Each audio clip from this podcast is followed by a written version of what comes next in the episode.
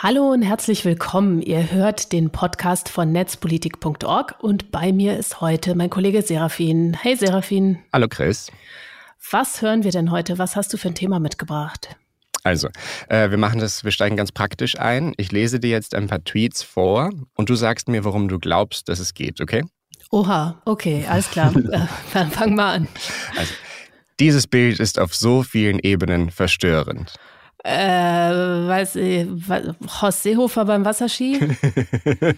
okay. Äh, noch einer. Woran du merkst, dass du in einer Jurastudenten-WG bist? Äh, äh, äh, Hagel-Tube im Bad. Weiß nicht. Okay, nicht schlecht. Okay. Alle Klischees erstmal aus, ausgepackt. Okay, ein Klischee erstmal ausgepackt. Und dann noch ein drittes. Äh, nice try. Ach komm, ey.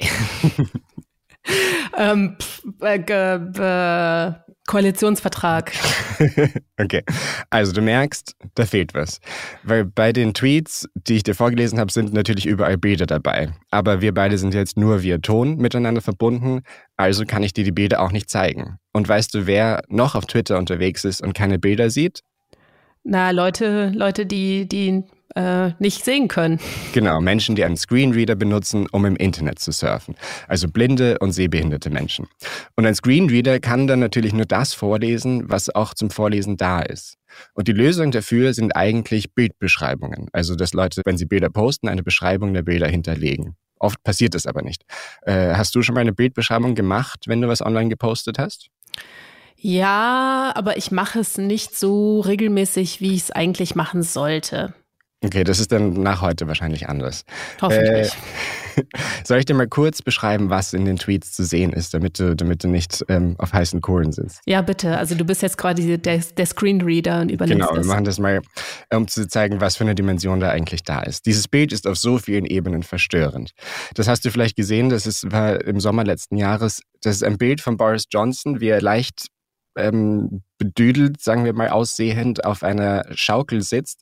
Hinter ihm steht Richard Desmond, ein, ein Investor und ehemaliger Pornoproduzent, der ihn anstoßt und im Hintergrund steht, das ist aus irgendeinem Grund, das Bild ist ganz dunkel, ein kleines Kind in so einer ähm, kleinen Tube auf einem Spielplatz und schaut ziemlich traumatisiert.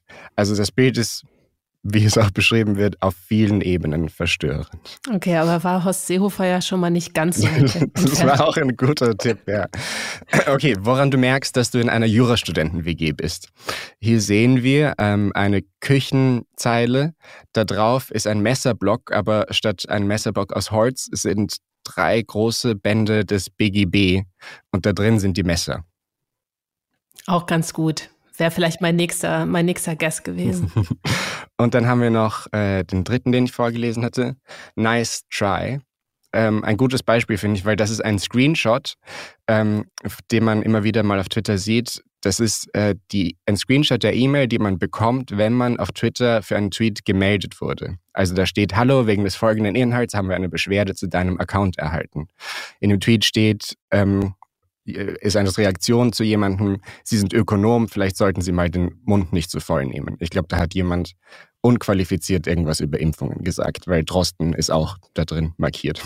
Und das Nice Try ist dann adressiert an die Person, die versucht hat, das zu melden. Ganz genau.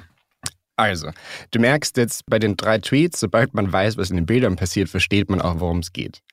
Das sind also alles Inhalte, Witze, Memes, die blinde und sehbehinderte Menschen einfach nicht mitbekommen, wenn sie in den sozialen Netzwerken unterwegs sind äh, und Menschen diese Bilder ohne Bildbeschreibungen posten. Und mit genau diesem Umstand wollen wir uns heute beschäftigen. Wie funktionieren Screenreader? Wie funktionieren Bildbeschreibungen? Wie barrierefrei ist das Internet eigentlich? Und wie funktioniert denn überhaupt Teilhabe für blinde und sehbehinderte Menschen im Internet? Total interessant. Lass uns loslegen.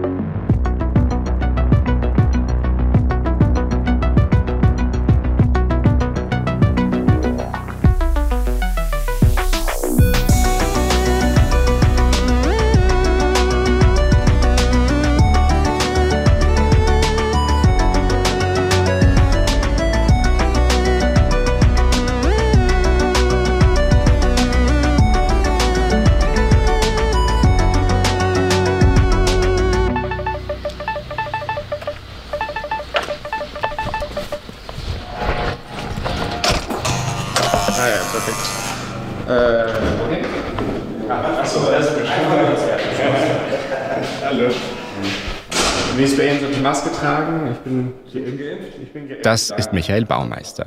Hallo, ich bin Michael Baumeister, 53 Jahre alt äh, und bin blind. Das heißt, ich sehe auf dem einen Auge noch ein ganz bisschen, also Farben, Formen kann ich noch sehen und rechts habe ich ein Glasauge. Ich bin gelernter blinder Klavierstimmer, habe drei Kinder, drei Enkel und äh, bin jetzt im Moment mal wieder arbeitslos. Ich habe Michael in seiner Wohnung in Berlin getroffen. Da saß er gerade vor einem sehr großen Fernseher. Ein großer 55 Zoll Monitor. Und hat einen Radiobeitrag geschnitten. Michael macht nämlich selbst Radio. Leider immer ein Hobby geblieben. Ja, aber. Ob, obwohl sich daraus andere Sachen ergeben haben, weil ich habe dann äh, Mikrofone, Aufnahmegeräte verkauft und ah, ja. in den 90er Jahren CDs gebrannt. Und jetzt komplett digital, aber. Äh, ja, wer braucht jetzt noch CDs? Ne? ich habe Michael getroffen, um zu lernen, wie das so ist, mit einem Screenreader das Internet zu benutzen.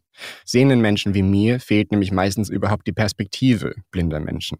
Deshalb gibt es ja auch fast nirgendwo Bildbeschreibungen.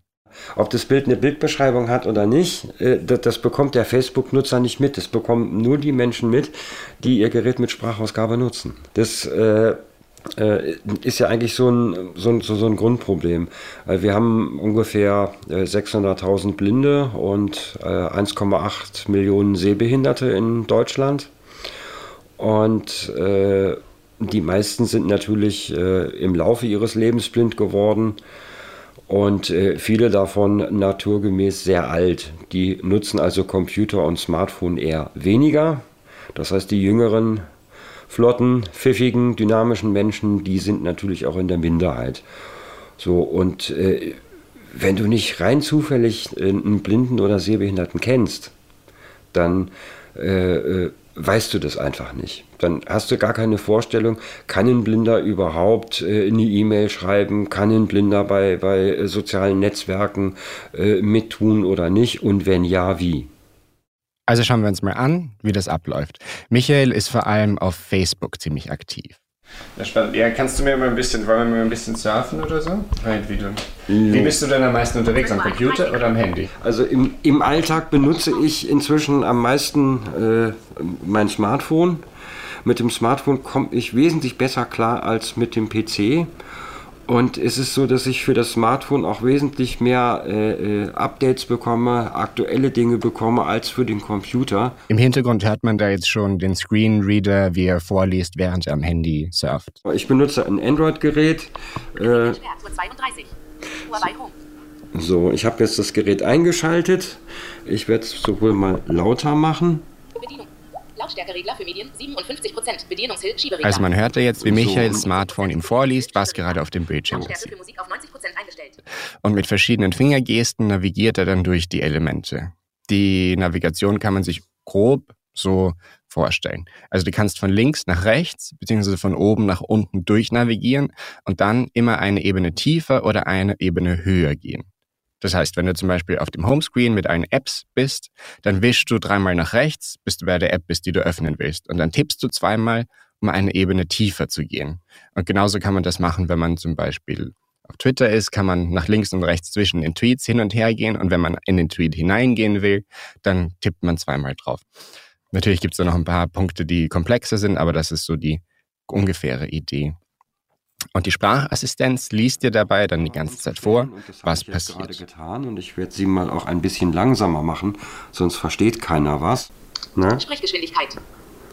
Sprechgeschwindigkeit 62 Prozent. Sprechgeschwindigkeit 68 Prozent. Sprechgeschwindigkeit 75 Prozent. Sprech, Sprech, Sprechgeschwindigkeit 46 Prozent. Jetzt denke ich, haben wir eine Chance, dass jeder alles auch versteht, weil im Laufe der Zeit, äh, ihr werdet merken, dass ich unheimlich viele Informationen bekomme, äh, dass die Sprachausgabe mir immer wieder auch sagt, wo ich gerade bin, was ich gerade tue, welche Möglichkeiten ich habe. Das heißt, da wird unheimlich viel gesprochen.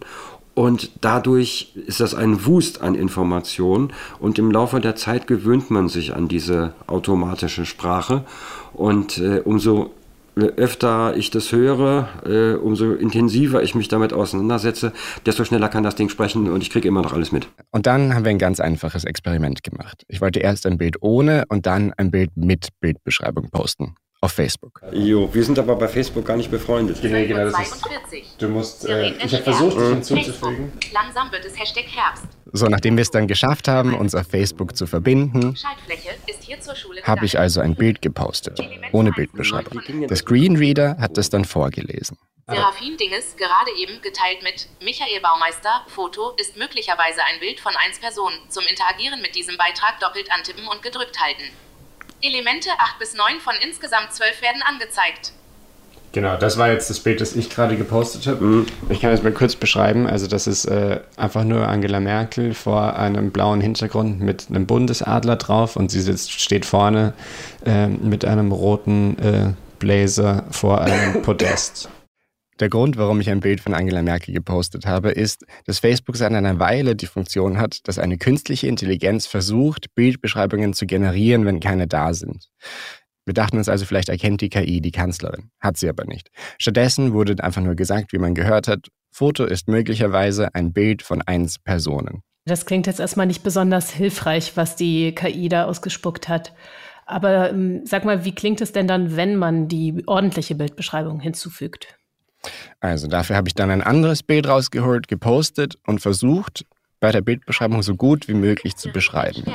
Facebook, Profilbild, Serafin Dinges, vor drei Minuten, geteilt mit Michael Baumeister, Foto, ein Foto vom Papst, wie er jemandem die Hand schüttelt.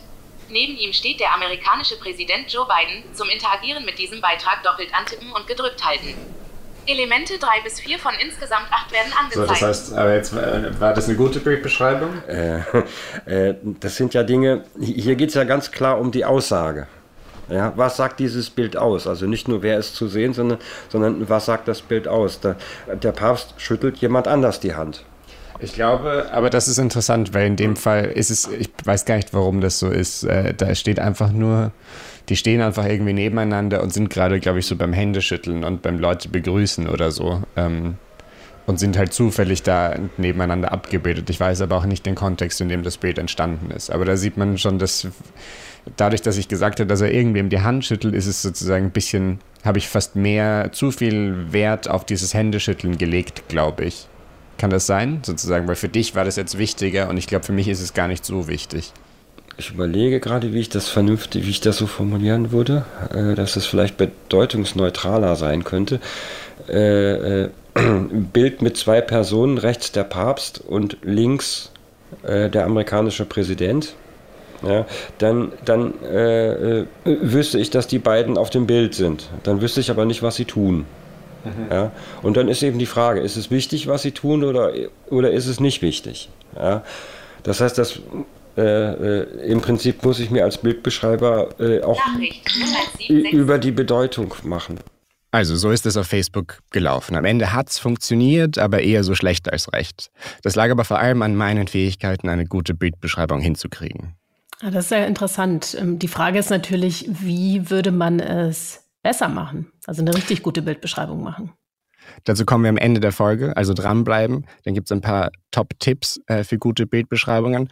Cliffhanger. genau. Aber vorher sprechen wir nochmal über Barrierefreiheit im Internet ein bisschen grundsätzlicher. Alles klar.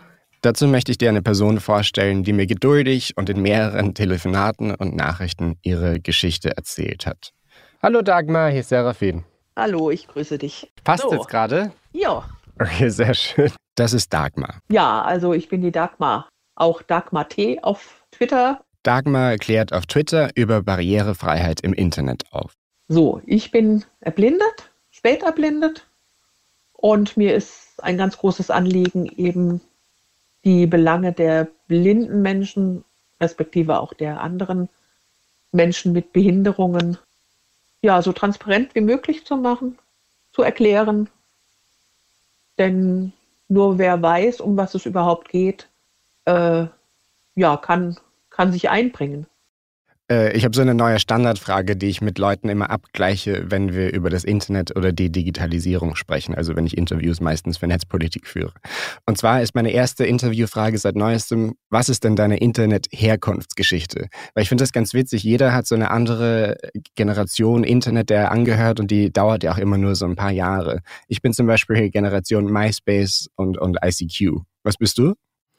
Ja, gute Frage. Ich bin ja noch mal älter und ich glaube, ich bin tatsächlich so Generation E-Mail und ich kann mich auf jeden Fall erinnern, dass wir am Anfang keinen Internetanschluss hatten in meiner Familie und dann erst, als ich so 14, 15 war, glaube ich, über AOL so mit einwählen und das Modem spritzelt uns überhaupt eingewählt haben. Und ja, eigentlich so E-Mail und, und Web, ich war auf keiner Plattform so richtig.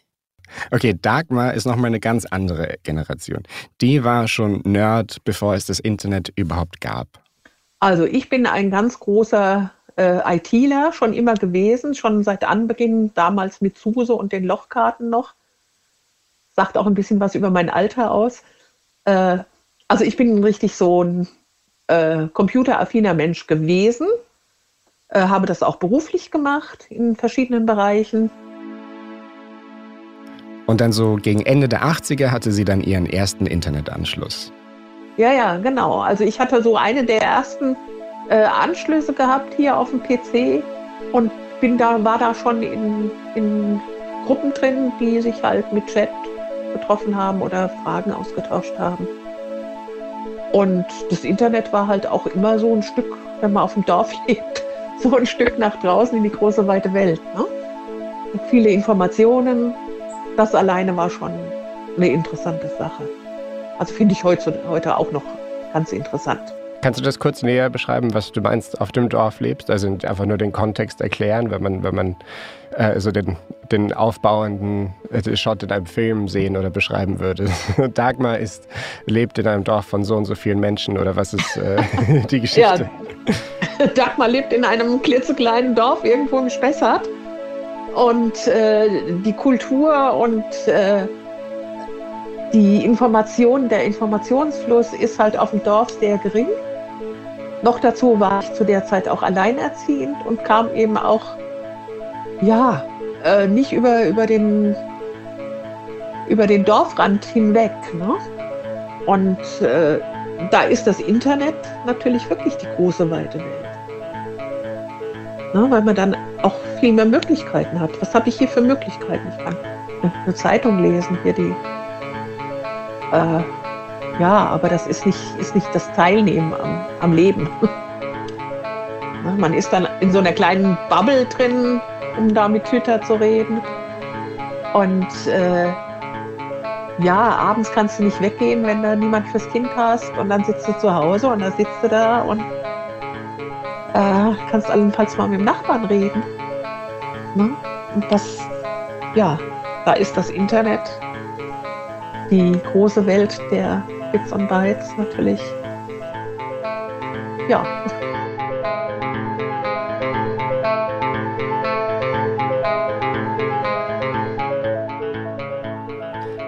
Gab es da irgendwelche bestimmten Themenbereiche, die dich interessiert haben? Oder teilweise ging es dann einfach ums Internet, oder? Nee, ich war da schon so mit meinen eigenen Geschichten, also die ganze, ganze Schiene Psychologie, Erziehung, mhm. weil ich da auch die äh, berufliche Umsattelung gemacht habe. Äh, dann war ich damals noch sehr in der Motorradbranche drin, da habe ich auch die Zeitschrift mitgemacht. Also das waren so meine Themen und halt dann so das normale wie sagt der Hesse schön, das normale Gebabbel halt, ne? die Chats, dass man abends halt nicht alleine zu Hause sitzt, sondern dann hat man sich halt in im Chatroom getroffen. Und über Gott und die Welt und was es sonst noch so gibt. Und dann kam die Erblindung und dann war erstmal das Internet weg. Dann ging gar nichts mehr mit Computer und so. Äh, ja, weil Computer wird gelesen und lesen konnte ich nicht mehr. Und dann hat es eine Zeit lang gedauert, bis ich so weit war, dass ich mich wieder an den Computer gewagt habe, beziehungsweise den, den Drive dazu hatte, mich damit zu befassen, weil es war halt doch ein großes Stück meines Lebens.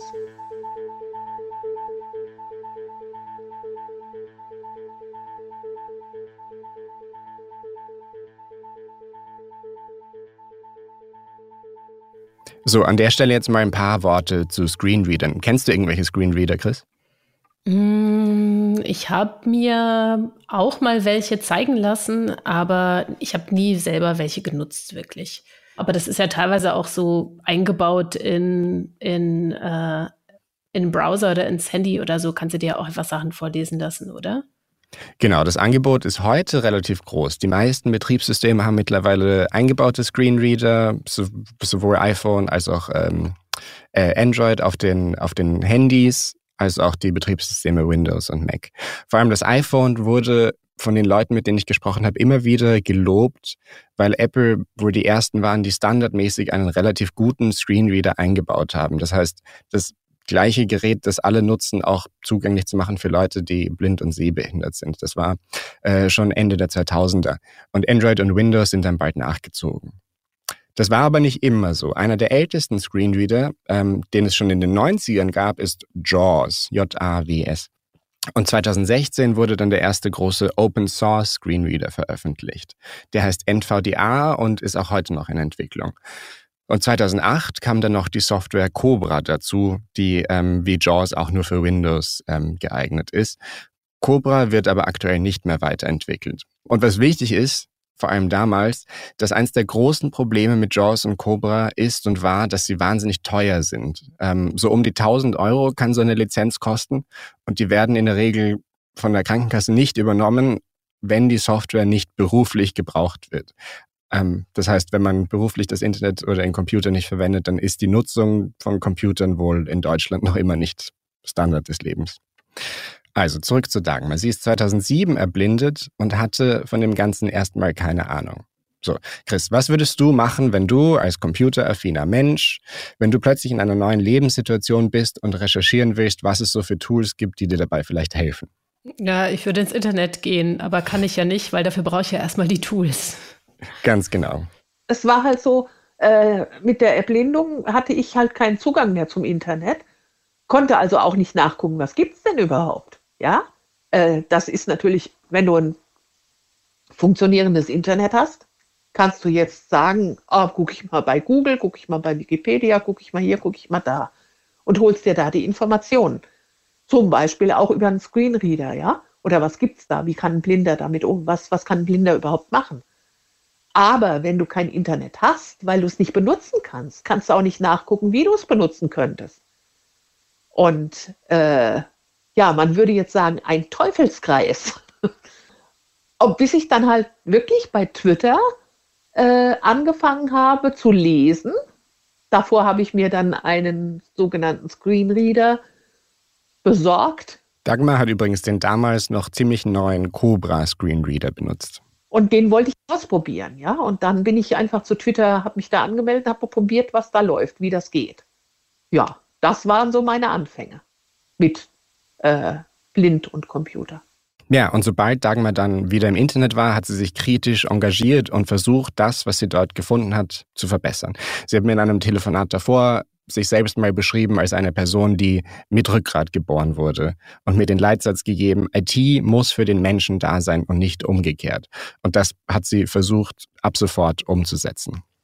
Da war ich dann schon im Prinzip wieder voll drin und merkte, das geht nicht und dies geht nicht und das machen sie nicht und da könnte man was verbessern. Und schwupp war ich mittendrin. Ja, und ich bin halt auch der Meinung, äh, wie kann ein Mensch wissen, äh, dass Blinde überhaupt auch twittern, wenn sie sowieso noch nie Kontakt zu einem Blinden hatten? Ja, also ist es doch an den Menschen an sich, die müssen sich erklären, die müssen sagen, hier, hallo, mich gibt's und äh, guck mal, ich könnte, wenn ich das und das hätte, könnte ich hier richtig teilhaben äh, sei doch bitte so lieb und mach mal dies oder mach mal jenes. Ne? Äh, es ist so ein Barrierefreiheit hat zwei Seiten. Es muss von beiden Seiten betrieben werden. Ne? Ich kann nicht von einem Menschen erwarten, der sich gar nicht auskennt, dass er das macht, was ich brauche. Sondern ich muss erst mal sagen, dass ich das brauche oder dass es mich überhaupt gibt. Ne? Und das ist halt, ja, so mein Ding jetzt. Und so kam sie dann auch zum Thema Bildbeschreibungen auf Twitter. Äh, und zwar war ich dann auf Twitter und habe gesagt, ah, da ist wieder keine Bildbeschreibung, wieder keine Bildbeschreibung. Da steht dann, guck mal, was ich Schönes gemacht habe oder schau mal, wie findest du das und das und dann kriegst du ein Bild dazu. Und das Bild wird halt nicht, wird nur als Bild, da heißt es dann, guck mal, was ich gemacht habe, Bild. Schau mal, wie schön, Bild. Äh, und solange da keine Bildbeschreibung ist, kann der Screenreader damit nichts machen. Und dann fing ich halt an, unter die Tweets zu schreiben, äh, was ist denn auf dem Bild zu sehen? Kannst du mir das mal sagen? Ja, meine Timeline bestand dann nur aus Bild, Bild, Bild, Bild, Bild. Und ich habe immer drunter geschrieben, fehlt eine Bildbeschreibung, fehlt eine Bildbeschreibung, was ist auf dem Bild zu sehen? Und dann kamen so nette Zeitgenossen, die sagen, ach, stell dich nicht so an, so viel ist das doch gar nicht. Äh, und dann habe ich angefangen, diese Bilder ohne Bildbeschreibung mal zu zählen wollte dann so eine Strichliste machen, aber die Striche sehe ich ja dann nicht mehr, kann ich ja nicht mehr nachvollziehen. Also habe ich ganz einfach mir eine Tüte Erbsen geholt und habe immer eine Erbse in ein Glas geworfen, als jedes Mal, wenn ich keine Bildbeschreibung hatte. Und so ist die Geschichte mit der Erbse entstanden. Und dann haben die Leute, habe ich den Leuten gesagt, hier hört mal Leute, ich habe schon 20 Erbsen im Glas. Ja, es ist also nicht so wenig. Und für euch ist es für jedes Bild eine Bildbeschreibung machen, aber für mich ist es für 20 Bilder keine Bildbeschreibung haben. Ja, das war der Beginn der Bildbeschreibung auf Twitter. Und dann haben ein paar Leute mitgezogen. Es sind, ja, es hat sich halt ein bisschen rumgesprochen. Einige Leute haben dann Bildbeschreibungen gemacht. Äh, nach einer gewissen Zeit kam dann ja, dann war natürlich auch, Twitter hatte damals 140 Zeichen. Da kannst du natürlich kaum, kaum einen Tweet machen und eine Bildbeschreibung in den Tweet rein. Ja. Äh, zudem sollte man halt eine Bildbeschreibung nicht unbedingt öffentlich machen. Großes Thema von mir derzeit, weil die Sehenden, die wollen ja nicht dauernd nochmal das Bild erklärt haben. Also du siehst einen Apfel und drunter steht, du siehst ja einen Apfel, ja, da kommen die sich auch blöd vor. War, war das damals dann ein Antworten an das Bild? Also jemand tweetet ein Bild und dann in der Antwort auf dieses Bild tweeten Sie dann nochmal die Bildbeschreibung? Oder?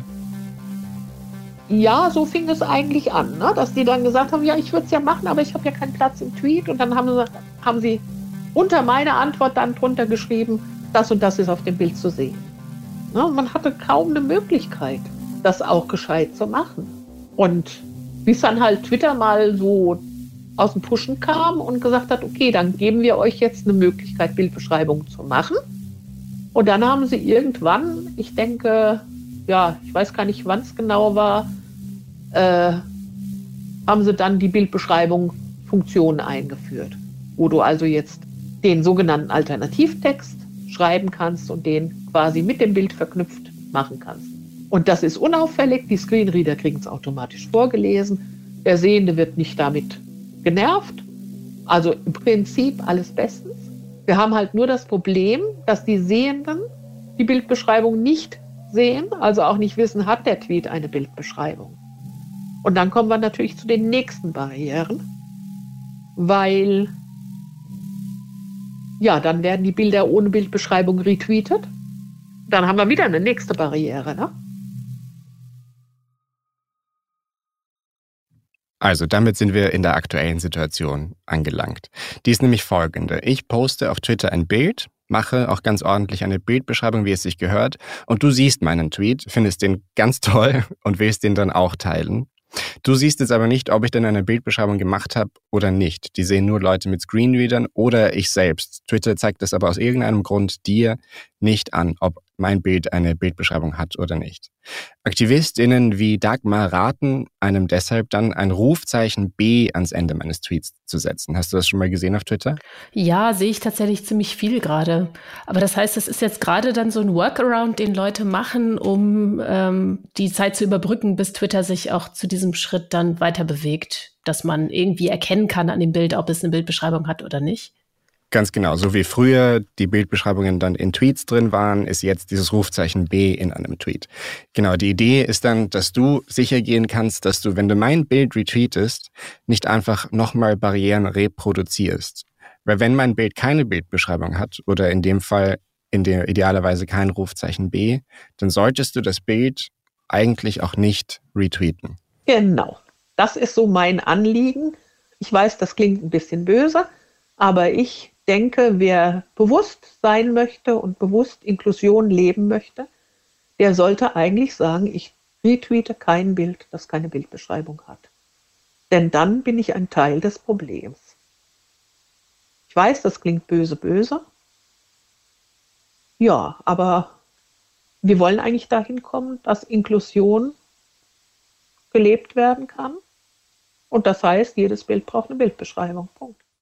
Ja, und es ist auch, es ist vielleicht, ich versuche das in die richtigen Worte zu fassen, auch einfach die von, moralisch sozusagen, es geht darum, dass Inklusion nicht zu einer Ausnahme wird, die, die gemacht wird, falls mal jemand, der aus welchen Gründen auch immer eine Bildbeschreibung braucht, die braucht, sondern dass es einfach immer mitgedacht wird und Teil des Standards ist ja, und nicht eine Ausnahme. Richtig, genau, dass es mitgedacht wird von Anbeginn. Und äh, man stelle sich mal vor, äh, ich müsste jedes Mal fragen, also ich habe meine Timeline, bekomme da Bilder, möchte teilhaben, möchte auch wissen, worüber lachen die jetzt oder was finden die toll. Und ich müsste jedes Mal erst drunter schreiben, äh, kannst du mir mal sagen, was auf dem Bild zu sehen ist? Äh, dann warte ich vielleicht drei Stunden, bis derjenige wieder online kommt. Oder ich bin schon ganz woanders. Und dann soll ich wieder irgendwie zurück und dann sagt ihr mir, ach, auf meinem Bild war das und das. Und dann weiß ich, ja, welches von den 30 Bildern, die ich jetzt in letzter Zeit gesehen habe, war das jetzt? Äh, Inklusion heißt, ich bekomme es dann in dem Moment, wo ich es brauche. In dem Moment, wo ich das Bild sehe, bekomme ich es. Ich muss nicht nachfragen, ich muss nicht betteln, ich muss nicht warten, sondern es ist da. Punkt. Ich kann teilhaben. Das ist Inklusion.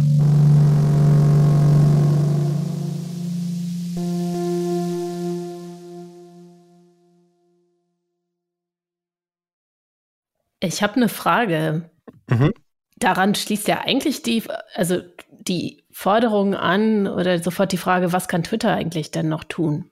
Und also die Frage nach der Verantwortung der Plattform weil jetzt ganz, vielleicht gar nicht mal so verrückt gesprochen, das könnte ja ein Pflichtfeld werden. Also ich könnte, Twitter könnte es ja so einrichten, dass ich den Tweet ja gar nicht absetzen kann, bis ich das Pflichtfeld Bildbeschreibung nicht ausgefüllt habe. Klingt jetzt erstmal radikal, aber so wahnsinnig radikal wäre das ja vielleicht gar nicht. Wie jetzt ich das in meinen Recherchen mitbekommen habe, ist es meistens so, dass die Plattformen sehr, sehr langsam nachziehen und, und nur kleine, kleine Schritte machen. Aber theoretisch hast du recht. Eigentlich könnte man das einfach zu einem Pflichtfeld machen. Es schadet nicht, es kostet kaum Zeit ähm, und es wäre gelebte Inklusion. Wären alle dann ziemlich schnell wahrscheinlich auch dabei, kann ich mir vorstellen. Ja, genau. Aber das ist eine, ein guter Punkt, weil du fragst dich sicher sowieso, was ist denn eigentlich die gesetzliche Lage? Genau, was ist die gesetzliche Lage und was fordern eigentlich die Betroffenen? Dagmar hat ja gerade schon ein bisschen was erzählt, aber das ist ja sicher, da gibt es ja sicher noch mehr. Ganz genau. Dazu habe ich mit Heiko Kunert gesprochen. Heiko Kunert ist Geschäftsführer des Blinden- und Sehbehindertenvereins in Hamburg. Und Vorsitzender der Landesarbeitsgemeinschaft für behinderte Menschen hier in Hamburg. So, wir verwenden ja für die Aufzeichnung der Podcasts, wie du weißt, auch jetzt gerade die Software Zencast, denn die läuft über den Browser. Und über die wollte ich auch mit Heiko sprechen. Und da sind wir dann direkt mal wieder auf eine Barriere gestoßen, weil wir uns erst nicht gehört haben. So, was war jetzt, äh, weil ich kann, ich kann mal kurz beschreiben, was bei mir war. Es kommt einfach so ein kleines Dialogfenster, das sich über den ganzen Bildschirm legt. Ja. Äh, und da steht dann irgendwie Allow Playback und das blockiert, glaube ich, alles andere. Genau, und das, äh, ähm, da müsste eigentlich der Screenreader das sozusagen von sich aus erkennen, dass da was aufploppt und da mit dem Fokus hinspringen, damit ich das überhaupt mitkriege. Und das war jetzt in dem Fall, äh, war das nicht der Fall, sondern äh, die Seite hat sich sozusagen einfach hier in meinem Screenreader-Fenster verändert und äh, ohne dass aber die Sprachausgabe sozusagen dahingesprungen ist, um mir das vorzulesen. Und das heißt, ich habe das nur mitbekommen, dass ich da auf Allow irgendwas klicken sollte, weil ich nochmal hier rumgescrollt habe, sozusagen einfach. Und ja. Genau, aber wir haben es dann hinbekommen und ich habe Heiko natürlich meine Lieblingsfrage gestellt. Weißt du ungefähr, wie lange du schon online bist und wie du deine ersten Schritte im Internet gemacht hast? Ja, also online bin ich äh, wahrscheinlich so seit ungefähr 20 Jahren. Dass ich aktiv das Internet nutze, ähm, so richtig seit 2007. Damals habe ich angefangen, äh, die Presse- und Öffentlichkeitsarbeit für den Blinden- und Sehbehindertenverein Hamburg zu machen und in dem Zuge auch Social-Media-Aktivitäten aufzubauen. Also ähm, wir waren einer also wir waren in, im deutschsprachigen Raum der erste Blinden- und Sehbehindertenverein, der die sozialen Medien, äh, damals äh, Twitter, Facebook, ähm, aktiver genutzt hat. Und Heiko hat mir erst so richtig klar gemacht, was für ein enormes gesellschaftliches Potenzial das Internet denn zumindest eigentlich hat, Barrieren abzubauen. Aber wir sprechen hier ja nur über eine bestimmte Art von Behinderung. Aber wir haben ja schon zu Beginn der Pandemie mitbekommen, wie all die Dinge, die AktivistInnen seit Jahren fordern, plötzlich möglich waren. Ne? Arbeiten von zu Hause, flexible Arbeitszeiten oder auch einfach der Zugang zu Geschäften oder Dienstleistungen über das Internet. Ja, das Internet hat enormes Potenzial für, für Teilhabe und Inklusion. Vom, vom Ansatz her ähm, ist es so, dass ich äh, mit meinem Computer, mit meinem Smartphone an vielen Dingen ähm, teilhaben kann, ähm, die früher äh, vor, vor der Digitalisierung, vor dem Internet ähm, gar nicht zugänglich waren oder nur mit sehr, sehr großen Mühen oder eben mit äh, sehr viel sehende Assistenz. Also ich kann Tageszeitungen lesen zum Beispiel. Also als ich, ich erinnere mich äh, in den 90er Jahren zum Beispiel, ähm, da gab es äh, für blinde Menschen eigentlich nur die Möglichkeit, halt Radio zu hören. Da gab es auch noch gar nicht so viel äh, diese Infoprogramme, wie es sie heute gibt im Radio, sondern äh, ich musste wirklich dann gezielt Sendungen ansteuern, die ich mir angehört habe. Fernsehprogramm habe ich mir äh, dann auch manchmal angehört, also so Nachrichtensendungen oder so, die sind ja, da wird ja recht viel verbalisiert, aber Zugang zu, zu so ganz umfassenden Informationen, wie ich sie eben in einer Tageszeitung oder in einer Wochenzeitung finde, die gab es fast gar nicht. Tageszeitung schon mal gar nicht, weil es viel zu aufwendig ist, das äh, aufzusprechen oder in Blindenschrift zu übersetzen. Und dann hat Heiko noch etwas erzählt, was mich so ein bisschen an, sagen wir mal, nostalgisch die guten alten Zeiten des Internets erinnert hat. Ich weiß nicht, ob du das auch so erlebt hast, aber was für mich als Teenager im Internet oft so aufregend war, war, war dass man dort einfach da sein konnte, anonym war und nicht damit konfrontiert werden musste, wie die Außenwelt einen denn selbst wahrnimmt.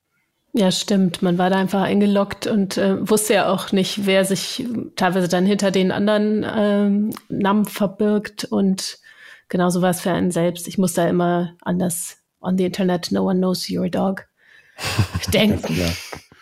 und äh, was, was Kommunikation vielleicht noch so als letztes Stichwort angeht, da ist es im Alltag oft in der analogen Welt ähm, oft so, dass es ja, da gibt's natürlich Vorurteile, Unsicherheiten zwischen Menschen mit und ohne Behinderung.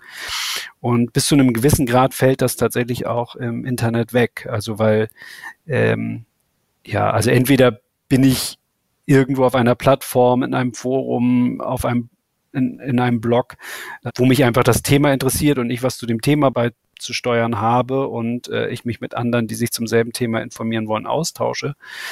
Oder ich bewege mich in sozialen Medien, wo erstmal die Spielregeln für, für alle im Grundsatz gleich sind, ob sie nun behindert sind oder nicht. Ähm, oft, oft weiß ich ja gar nicht, äh, spreche ich da jetzt, schreibe ich da jetzt eigentlich mit einem Menschen mit Behinderung oder nicht. So. Und ähm, da habe ich schon oft die Erfahrung gemacht, dass es tatsächlich ist, äh, dass, dass äh, sich Menschen mit und ohne Behinderung da auf Augenhöhe bewegen oder leichter ins Gespräch kommen, in den Austausch kommen. Ähm, also insofern äh, von, von der Anlage her gibt es da äh, enormes Potenzial. Dabei ist es jetzt natürlich total wichtig zu erwähnen, dass wir hier nur über Sehbehinderungen sprechen. Das Thema Barrierefreiheit im Internet ist natürlich viel komplexer als das, was wir jetzt in einer Podcast-Folge abdecken können. Und auch Dagmar meinte zu mir, es ist ihr sehr, sehr wichtig zu erwähnen, dass jede Behinderung anders ist, dass die Vorlieben anders sind und dass vielleicht auch die Präferenzen für Bildbeschreibungen anders sind. Wir haben jetzt bisher viel über ein paar wenige soziale Medien gesprochen. Aber wie sieht es denn eigentlich mit dem Internet generell aus? Relativ gut sind alle staatlichen, öffentlich-rechtlichen Websites oder sagen wir mal die meisten, weil es dort einfach auch schon lange gesetzlich vorgeschrieben ist, dass sie barrierefrei sein müssen. Da gibt es äh, klare Standards, äh, die in der BTV-Verordnung des Bundes zum Beispiel vorgegeben sind, ähm, wie eine Internetseite sein muss, damit sie als barrierefrei gilt. Und das sind Standards, an die müssen sich ja zum Beispiel ähm, Seiten von Behörden, ähm, sei es äh, im Bund oder inzwischen auch in den Ländern, den Kommunen, dran halten. Die sind in der Regel ganz gut zugänglich. Auch die Internetseiten der öffentlich-rechtlichen Rundfunkanstalten sind in der Regel gut bedienbar. Durchmischt äh, wird es dann aber bei allen anderen Seiten. Große Printmedien sind da zum Beispiel sehr durchwachsen. Ganz schlimm sind natürlich sowas wie Pop-up-Fenster. Ähm, manche Online-Shops laufen gut, manche nicht. Und das ist natürlich nervig, wenn du auf eine neue Webseite kommst und weißt nie, ob du dich da dann zurechtfindest. Äh, es ist so, Dagmar, Heiko und Michael sind alle drei, scheint es mir zumindest, wahnsinnig geduldig. Ähm, die alle drei schreiben dann auch immer wieder mal Webseiten und bitten darum, Funktionen zu verbessern. Nur ist es meistens viel komplizierter, sowas im Nachhinein zu verbessern, statt es einfach von Anfang an mitzubedenken. Es ist kein Hexenwerk, eine Internetseite barrierefrei zu machen. Es muss nur von Anfang an auf dem Schirm sein. Und ich, ich erlebe es halt eher andersrum oft, dass äh, neue Internetangebote, die werden halt einfach erstmal gemacht, die sollen gut aussehen. Ähm, und äh, dann später kommen halt so Menschen wie ich, äh, potenzielle Kundinnen und Kunden, ähm, die eben Hilfstechnik nutzen und die äh, äh, mit dem Produkt nicht klarkommen und die sich dann beschweren und dann äh, äh, kriege ich halt oft die, die Reaktion, aha, okay, ja, mh, hm, äh, haben wir auf dem Zettel, hatten wir jetzt aber im ersten Schritt noch nicht so mitgedacht, wollen wir dann irgendwann äh, äh, beim nächsten Relaunch oder so machen. Und das ist eigentlich Murks, also weil das ähm, äh, eine bestehende Website oder App nachzubessern, ist sehr viel aufwendiger, als äh, äh, wenn das Thema Barrierefreiheit einfach von Anfang an sozusagen bei der Ausschreibung, äh, bei der Planung schon gleich mitgedacht wird. Jetzt wäre die Frage, warum nicht einfach die gesetzlichen Verordnungen, die für öffentliche Seiten gelten, auch für alle anderen Internetseiten ausweiten? Genau, also das, das, äh, das fordern wir Menschen mit Behinderung auf jeden Fall, dass Barrierefreiheit halt ja gesetzlich verankert werden muss. So und das betrifft sowohl die bauliche Barrierefreiheit da draußen, es betrifft aber eben auch die die digitale Barrierefreiheit.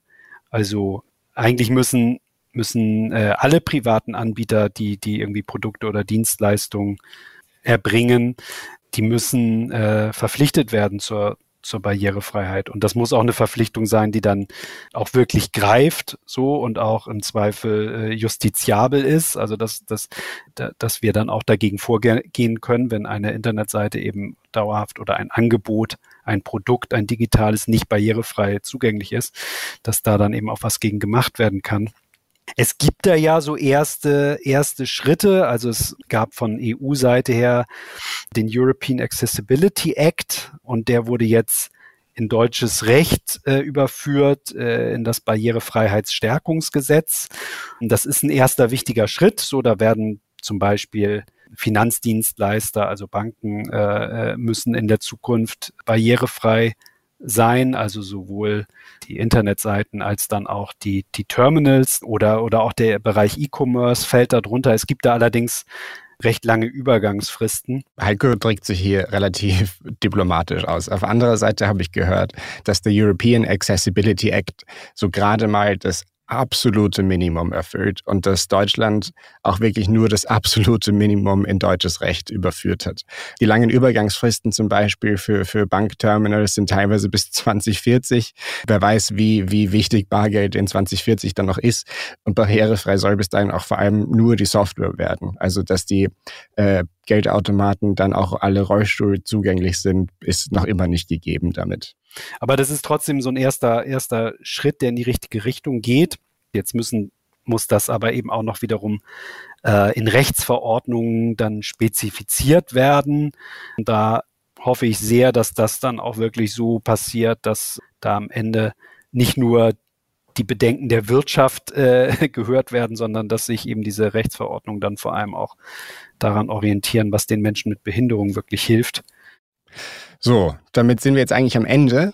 Aber wir haben noch gar nicht so genau darüber gesprochen, wie man denn ganz praktisch eine Bildbeschreibung überhaupt macht. Deshalb kommen jetzt noch ein paar Tipps. Weißt du denn, wie man auf Twitter oder wo man auf Twitter eine Bildbeschreibung hinzufügt? Mm, ich wusste es mal, aber nein.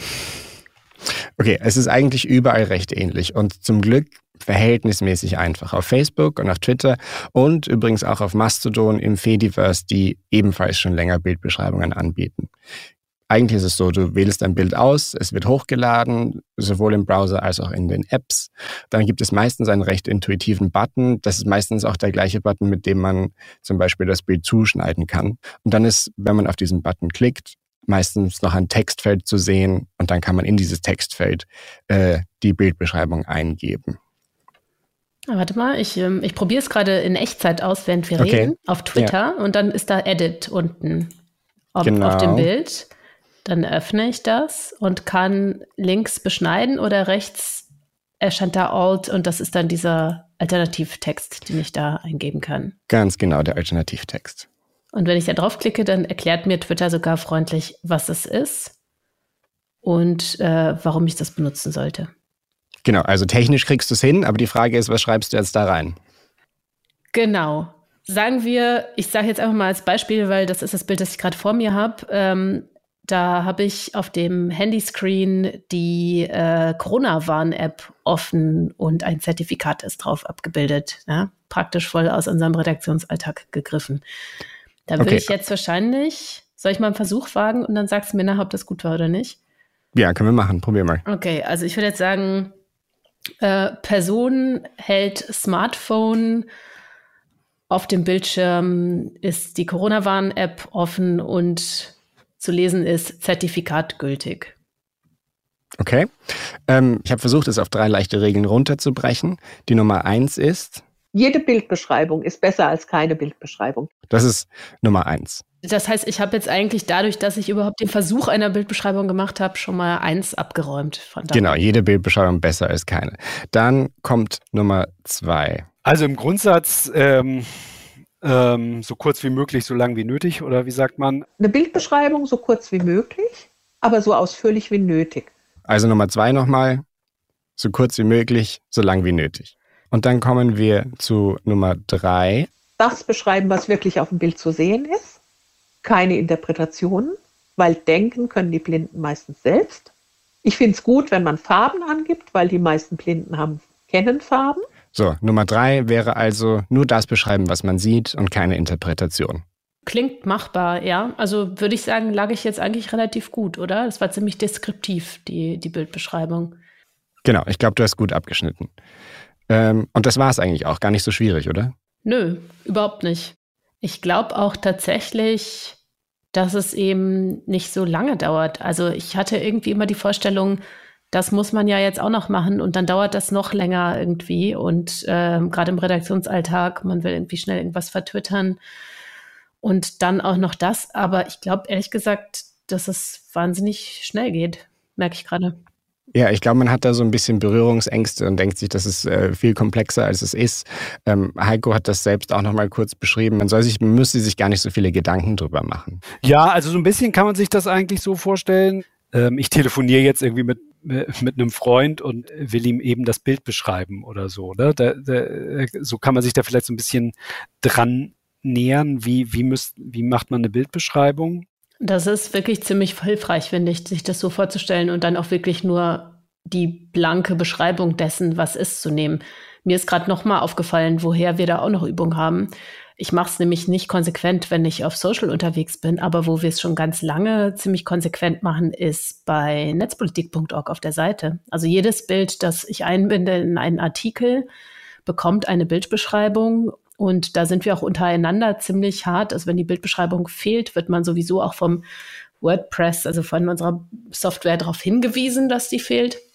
Wenn jemandem auffällt, dass die fehlt, dann bekommt man auch Schimpfe. Also da sind wir eigentlich schon ziemlich gut im Training. Genau, und für Leute, die nicht für netzpolitik.org schreiben, gibt es direkt auf Twitter, zumindest auf Twitter, einen Bot. Auf Facebook habe ich nichts Vergleichbares gefunden. Der Bot heißt Caption Clerk, den kann, kann ich auch direkt verlinken.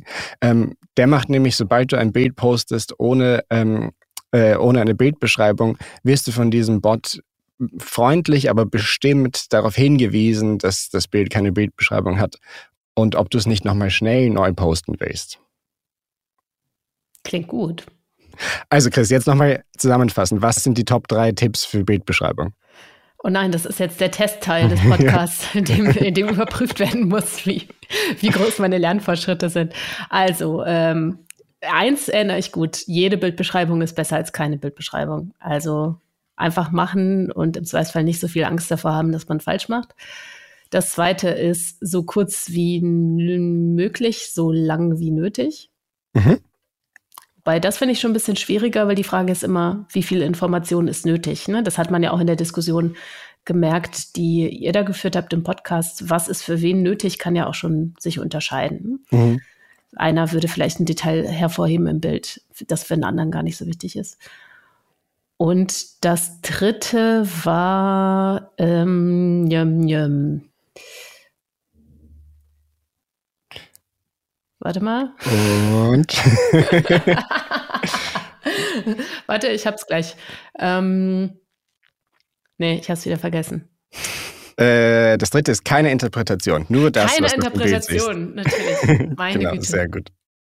So, und das ist sie auch, die, die Geschichte, die ich heute mitgebracht habe. Die Geschichte der digitalen Bildbeschreibung. Ich war da jetzt so zwei Monate immer wieder mal damit beschäftigt. Ähm, und ich würde ganz gerne sagen, dass es dass es ganz schön war, immer wieder mal so nostalgische und schöne Teile des Internets aufblitzen zu sehen, wo das Internet Menschen miteinander verbindet und sich wie ein Ort anfühlt, wo man die Möglichkeit hat, mehr man selbst zu sein. Ähm, und wo das Internet sich, wie es für mich gerade teilweise ist, sich ein bisschen anfühlt wie ein, wie ein sehr deprimierender Ort. Das liegt aber vielleicht auch gerade an der Welt. Also es gibt im Punkto Barrierefreiheit und Inklusion im Internet zwar viele falsche Fährten und wir dürfen uns jetzt nicht einreden, dass man Barrieren einfach mit Innovation ungeschehen machen kann durch sowas wie künstliche Intelligenz. Das wird das Problem nicht lösen, wenn wir nicht auch die gesellschaftlichen Barrieren abbauen. Aber gleichzeitig tut's richtig gut, mal zu hören, dass das Internet auch noch ein guter Ort sein kann und ist, der Menschen auch ein bisschen glücklicher macht.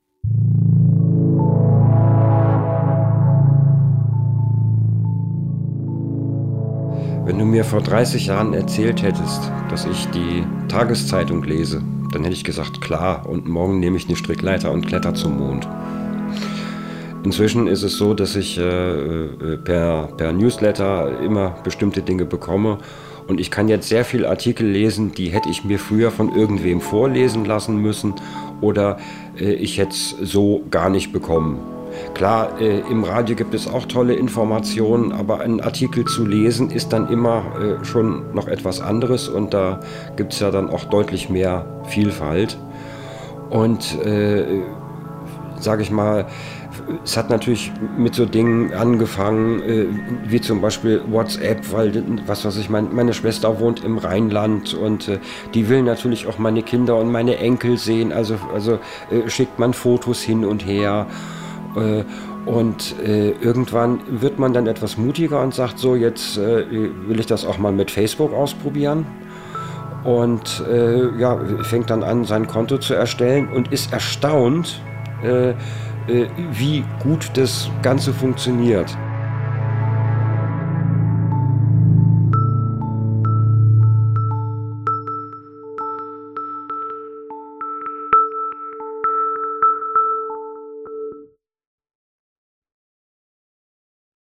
Ein, ein Anschlag hätte ich noch für die, auf dich vor. Ähm, zwar habe ich noch ein Bild, das ich dich gerne beschreiben lassen würde. Ja, ich schicke dir das schnell.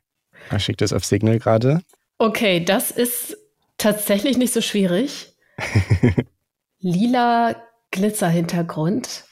Darauf in weißer, etwas krakeliger Schrift Hashtag One Million for Digital Rights unterstrichen. Und was heißt das? Dass Netzpolitik gerade dabei ist, die Millionen voll zu machen. Wir brauchen nämlich noch einen ganzen äh, Haufen Spenden bis zum Ende des Jahres, um auf unser erklärtes Spendenziel zu kommen und die Arbeit, die unter anderem Serafin und ich hier gerade für euch machen, auch weiter gut machen zu können. Deswegen, die Kampagne läuft noch bis Ende des Jahres. Äh, ihr erfahrt alles weitere dazu bei uns auf der Seite und wir hoffen, dass wir das Ziel zusammen mit euch erreichen können. Sehr schön, das war eine sehr, sehr gute Beschreibung, würde ich sagen.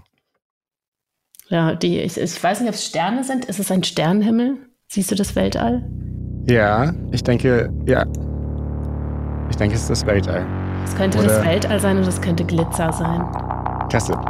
Ja, vielen Dank und wir hören uns nächstes Mal. Danke, Serafin. Bis bald. Ciao.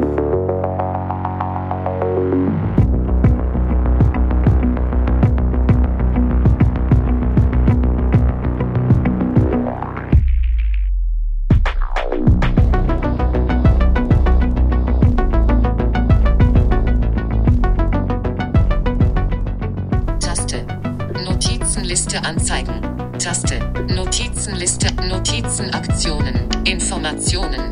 Das war der Podcast von netzpolitik.org. Moderiert von Serafin Dinges und Chris Köber. Recherche, Produktion und Sounddesign von Serafin Dinges. Schnitt, Befüns Güvenisig. Titelmusik von Trummer Schlunk. Musik von Serafin Dinges. Mehr Infos zu unseren Gästen und weiterführende Links auf netzpolitik.org. Link. Wenn euch der Podcast gefallen hat, freuen wir uns über eine Empfehlung an FreundsternInnen.